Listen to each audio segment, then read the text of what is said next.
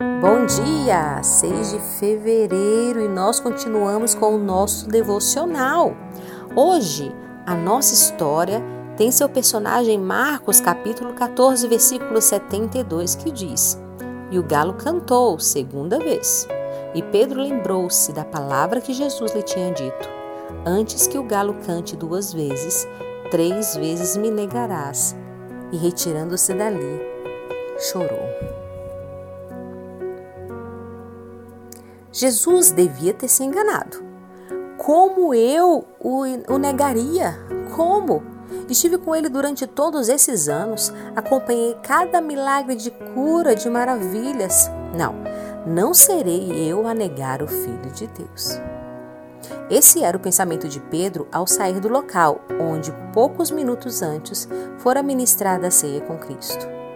Ali, onde foi revelado que haveria um traidor no meio deles.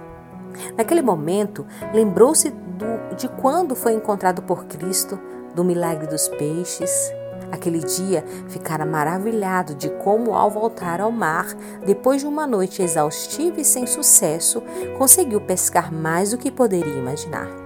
Lembrou-se de como, em uma forma sábia e extraordinária, o mestre impedira que uma mulher fosse apedrejada ao ser pega em adultério. E o milagre dos peixes? E dos pães, e de como sua sogra, enferma e doente, havia sido curada por ele. Não poderia descrever tantos milagres vivenciados e por isso mesmo em sua mente era difícil demais acreditar que um dia poderia negá-lo. Os dias passaram e aquele pensamento se enfraqueceu em sua mente. Estava com sono e via o mestre orando sozinho. Tentava ficar acordado, mas não conseguia e em minutos adormeceu. Fora acordado pelo mestre, que lhes disse para que vigiassem. Tentou despertar, mas adormeceu novamente. Pela segunda vez, fora acordado e novamente adormecia. Na terceira vez, Jesus disse para que se levantassem, pois aquele que o iria trair estava para chegar. Depois disso, tudo aconteceu muito rápido. Viu Judas beijar a face do mestre, os soldados chegarem para prendê-lo, e em um momento de desespero, como se Cristo precisasse de sua ajuda, pegou a espada e com um golpe arrancou a orelha de um dos soldados, que logo foi colocada no lugar, vendo mais um dos milagres de Cristo. Estava assustado. Não somente ele, mas todos os outros discípulos fugiram, deixando o mestre sozinho. Enquanto tentava se esconder, avistou algumas pessoas se aquecendo perto de uma fogueira. Cumprimentou e pediu que pudesse se assentar também. Ao começar a conversar, sua forma de falar o denunciava. Você é um deles, não é mesmo? perguntou a mulher. É mesmo, até a forma com que fala é parecida com a deles. Não sei do que estão falando, disse Pedro.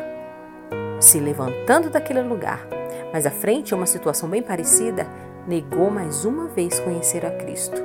E em uma terceira vez, quando terminou de negá-lo, o galo cantou, fazendo-se lembrar de o que Jesus havia falado.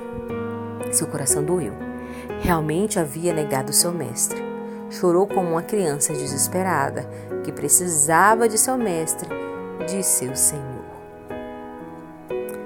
Pedro, ele era o discípulo com o temperamento mais forte entre os doze.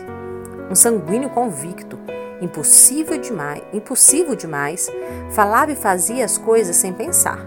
Prometia, mas não entendia a profundidade de suas promessas, mas sempre era levado pelo Mestre a presenciar os momentos mais profundos e sobrenaturais dos dias de Cristo aqui na terra e após a sua ressurreição, foi um dos maiores pregadores de sua palavra, mostrando com suas ações a verdadeira conversão a qual passou a viver.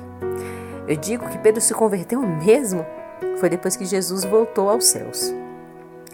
E ele conseguiu ser testemunha fiel do seu ministério, da sua palavra, cumprindo o ID e entregando e renunciando a sua vida por amor a Cristo. Deus não abre mão de ninguém por causa de um temperamento, mas ele o reconstrói, porque ele é o maior engenheiro e arquiteto que já existiu. Nosso devocional fica por aqui. Um grande beijo para vocês e até amanhã.